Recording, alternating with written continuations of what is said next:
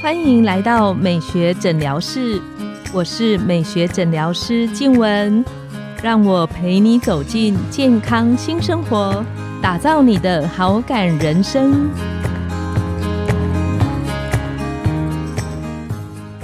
欢迎光临，我是今天的代班美学诊疗师张松元医师，让我陪你练习好感人生，走进健康新生活。今天来到我们诊疗室是黄玉纯黄医师，他是目前在台安医院负责诊治是大家一定很没有办法想象到的大肠、直肠还有肛门的疾病的主治医师，所以这是他的专长，那也是非让我们充满了期待、非常有趣的一位医生哦。黄医师，你好。各位听众，大家好，我是黄玉纯医师。好啊，听说你在江湖上行走啊，活生生打趴我们的志玲姐姐，因为听说你也是以志玲姐姐为号称来行走江湖的。对那这个取名倒是蛮有趣的哈，因为你的志玲啊，其实就是矢志要把所有人的痔疮消灭归零，痔疮归零，对，是这意思嘛？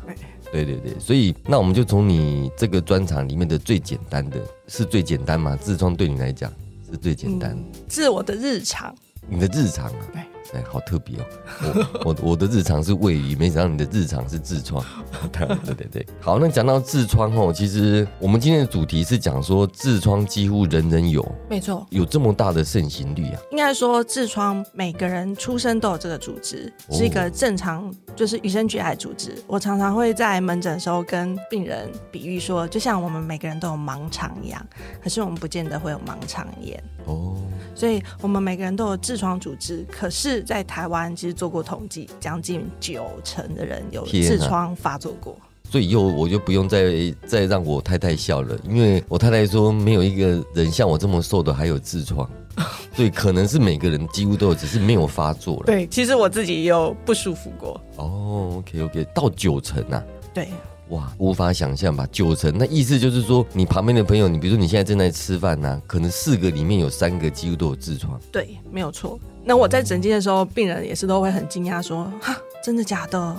真哦的我有痔疮吗？”不然就说：“哎、我是不是遗传我爸妈的？”那其实不是，就是它跟遗传比较没有绝对的关系，它跟 OK 你的生活习惯比较有关。所以你刚刚这样子讲倒是蛮清楚。你说痔疮是每个人天生他就有，对哦，就像你我们天生都有盲肠嘛，但是不见得每个人都会盲肠炎，对对吧？哦，所以可能是有一些生活上的因素啦。哦，什么生活习惯啊，还是饮食哦，还是怎么样子的坏习惯？有没有什么一些危险因子？就是比如说像现在冬天快到了，很多人吃完麻辣锅的时候，哇、他那我也是会很喜欢吃。对，他就会特别来找我。啊，所以如果爱吃刺激性的、辛辣的或燥热的食物，真的有些人还蛮容易的。然后再就是不吃蔬菜水果，不喝水。哦，不喝水也是对，就是其实我们水分要喝到两千 CC，其实其实蛮蛮不容易做到的。然后 OK 蔬菜量要吃到四个拳头到五个拳头的大小。 OK 然后再就是有些人喜欢熬夜，哦，熬夜 OK 会让血液循环不好。那有些可能是男性，他就会，比如说他抽烟的习惯，抽烟也会让血液循环不好。 OK，所以连抽烟也会造成痔疮对好发。对，OK。然后再来就是现在有些文明病，就是他会久坐久站人，比如说他的职业是工程师，嗯比如说像我最近还蛮常被咨询到的，就是很多是工程师的这个职业。然后再来就是你比较年轻人，就是看他玩手游、玩桌游，就是他沉迷在网络游戏五六个小时才对会对对，宅男最喜欢的。对对对，对对他也还蛮容易有痔疮这个问题。 OK OK，所以可能以后在打电动的宅男啊，电脑桌前面可能要贴一下，不要痔疮要起来走一 下。对对对， OK，所以这样子听起来好像现代人几乎只要怎么讲偷懒一点，几乎都容易变成痔疮，比如懒得吃蔬菜呀、啊，懒得喝水，懒得起来运动啊。没错。哦，好像就是跟懒惰也蛮有关系的。所以我们现在都说痔疮是文明病，就是哦你稍微不小心，你就可能会发作。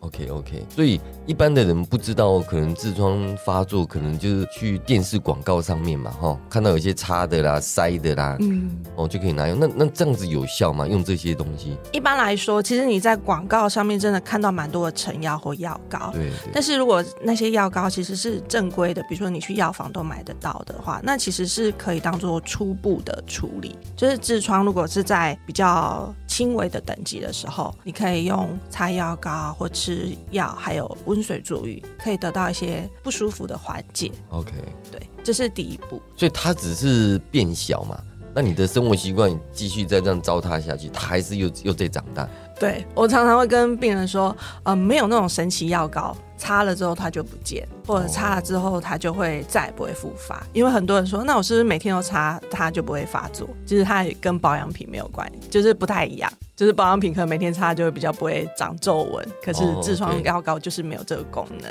这样子。 OK OK，就所以你的建议是痔疮药膏是有症状，有症状，你症状大概就是上大号擦会有血嘛，吼。对，就是呃比较常见的症状，我们都说是痛、痒、流血，这是三个比较最常见的症状。好，我们再再附一下痛、痒痒、流跟血，流血，这个叫痔疮的症状。对 OK，最常见的 OK 三种症状。 OK OK，所以只要有这三个症状，不要真的到大流血，赶快擦药都还来得及啊，对，都可以先缓解。嗯对 OK，但是它还是需要维持你的好的生活习惯，就是我们刚刚讲那些不好的习惯都要避免。嗯哼嗯哼这种概念就有点像是你今天去看过牙医，然后牙医绝对不会跟你说啊，你看过我之后这辈子都不会蛀牙了。对对对，他还是要回去啊、勤刷牙，保持牙齿的清洁习惯。就是生活习惯还是要维持的。对对吼对对 OK，嘿那在饮食上有没有？因为据我所知啊，每次啊，我喜欢吃花生嘛，嗯那，我太太每次都说这个花生不要再吃，那个火气大啦、燥热啊，会让痔疮更严重啊，有这样的说法吗？在中医的说法，它是比较燥热、比较高油脂的是。是那有些人吃的会很明显，但就是要看你个人。那比如说像我自己也很喜欢吃麻辣火锅，啊但我可能吃麻辣火锅对我来说好像比较不会引发我不舒服，但有 OK 些人就会特别会。所以我们都会说啊，你如果你特别吃了这东西容易发作，那你就是要尽可能避免，或者是你吃的时候要适量的摄取，这样。 OK OK。但是就是你刚刚有提到麻辣啦，这个东西确实是一个危险的因子，就是了。对，那这样你以后应该很很容易到那个每一家麻辣火锅店前面发胃教啊，对我应该更是自己开麻辣火锅， 对然后一 一条龙这样。因为确实台湾的麻辣火锅店是真的很多，对，台湾人其实真的蛮爱吃火锅的，冬天吃， OK 夏天也吃这样。所以吃这些东西，尤其吃特别辣的那种东西，一定会诱发啦。哦而且通常你吃辣会会很容易，就是排便会变得比较多次，是是是，对，然后又发作，然后又排很多次，变很多次，你就会觉得哦，每次屁股都好像烧烧火的。火烧的感觉。对对，所以吃煎的、炸的，反而没有像麻辣那么容易引起啊。其实这个没有所谓绝对的呃实证医学说啊哪些吃了就一定会，它但是它就是比例可能会比较高，而且它是因人而异。那有没有说年纪大了以后就不太会有痔疮发作的问题？还是说不管任何年龄层都一样九成这么高的比例？其实它没有不太分年龄，就是每个年龄它碰触的危险因子不太一样。 OK OK OK，比如说像比较年长的人，他可能真的比较没有运动习惯，所以他骨盆腔的回流就没那么好。嗯嗯嗯嗯，然后或者是他也有吃一些药物。那台湾又有肝炎这件事，B 肝、C 肝又比较多。其实 B 肝、C 肝的人，他会有呃那个食道静脉丛，其实等同于你的肛门口也是会有那个血管丛比较膨出充血的问题。哦，这第一次听到你说 B 肝跟 C 肝带源者对，哦，相对也比较容易有那个痔疮。嗯，我们常常会听到，就是避肝久的人，他可能会吐血。对对，那他就是因为食道有一些血管丛变得比较充血，啊，你吃东西或怎么样，它这个磨到就流血。那我都常常比喻说，痔疮呢就很像一条一条静脉，但是缩成一团在你的肛门口上面。避肝吸肝的人，他可能回流不会会没那么好，他也很容易肿起来。那你大便过去去摸它，它也很容易流血。哦，你这个概念是不是跟有点像我们讲说小腿的静脉曲张对对在对，肛，门口发生对对的对概念呢、哈，对。就是肛门口的静脉像蚯蚓一样都都卷曲起来肥大这样子。对，我都常常比喻说，嗯、你你知道你小腿上面的静脉曲张一条一条，你把那个是这是些线全部收在 一起成一坨，在肛门口就是你的痔疮。你这样子描述，突然脑海里面已经有画面出来了呢。哎，对，那讲到这个哈、所以那痔疮跟便秘的之间呢、它的连结性高嘛？呃，很多人会误会那个逻辑，就是他会觉得是因为我有痔疮造成我便秘，嗯哼，其实应该是你常常有便秘这个困扰的人比较容易有痔疮。哦，常常便秘的人比较容易有痔疮啊、对，就是第一，它排便的时间会比较久，然后它可能会需要用比较大的肚子的压力去推那个粪便，那这也会导致它静脉回流不好。 OK OK OK OK，哦，所以难怪以前我有听过说产妇也比较容易痔疮发作。没错，哦，十个妈妈九个治。天哪，当妈妈的人真是可怜，小朋友如果不孝顺就打屁股，真的害我痔疮发作又不孝 顺。对，就是很多妈妈都说，嗯，真的很想要开痔疮的时候，很想要打老公或打小孩。就是它的道理是，就是怀孕的时候，我们有很多血液循环都会到骨盆腔，是是就是为了要养胎儿。然后血液进去的多，可是出来变少，是因为胎儿越来越大的时候，它就会挡住那个回流，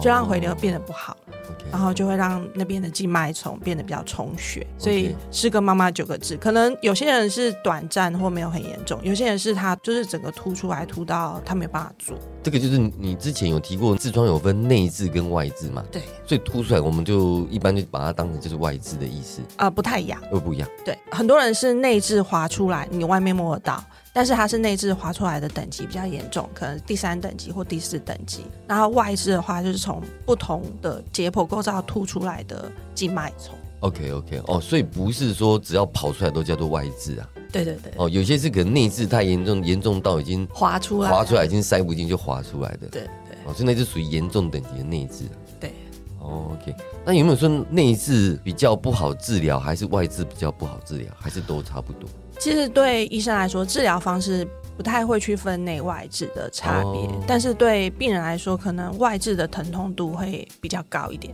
因为就是一条那个解剖构造，一条叫齿状线的这个解剖构造，牙齿的齿，它下面是体表神经去控制那个痛感的，那所以它如果比较下面，体表神经就比较有感，上面是哦交感神经，它就比较无感。哦，所以难怪有的时候呃我我明明没有什么症状，啊就是你刚刚讲的痛、痒、嗯出血嘛，哈、可是我每一年的健康检查，每一年的报告都一定给我打个内痔，因对为它因为它是没有感觉，不会痛的啦。它就是有看到东西，哦它一定要，要写，但是它可能 OK，OK 不会引起，就是说它没有病态性的症状。就是它已经存在那边了。对对对，所以我们的朋友如果去健康检查，看到被人家打有痔疮或内痔啊，其实也不用紧张嘛，哈。对，你可以看，如果你有症状的话，持续造成你不舒服，那再询问专科医师就可以了。那如果是这样子说，那我们去健康检查有看到人家打报告是内痔啊，虽然没有症状啊，那我们预防性的把它给先切除或怎么手术治疗，那是不是以后就比较可以放心这个可以有很大的讨论空间。哎？OK，像有些人是他可能稍微有点，他但但是他可能预备要怀孕，他预防他以后会不舒服，他可以来讨论做预防性的切除。哦，这个可能要跟医师们做一个详细的讨论。哇，没想到小小一个痔疮啊，有这么多的学问啊哦，所以勿以自小而不为哈、那我们很高兴黄医师今天到我们诊疗室来跟大家分享哈、哦。第一个题目就是跟一般的人人日常生活中非常相关的有关痔疮的表现。所以我们再复习一下，一般痔疮是每个人都会有的解剖构造，对，哎，所以大家不用担心，只是在于说它会不会发作。发作。对对，所以就是大家的一些日常生活，尽量要起来运动啊，多喝水，多吃蔬菜，嗯就不会让它发作。嗯，OK，好，今天我们很谢谢黄医师哈、跟大家做第一集的分享。拥有好感人生就从今天开始，每周一、三、五晚上十点。带你从日常好感练习，共创健康美学新生活。美学诊疗室欢迎再度光临，我们下次见，拜拜。拜拜。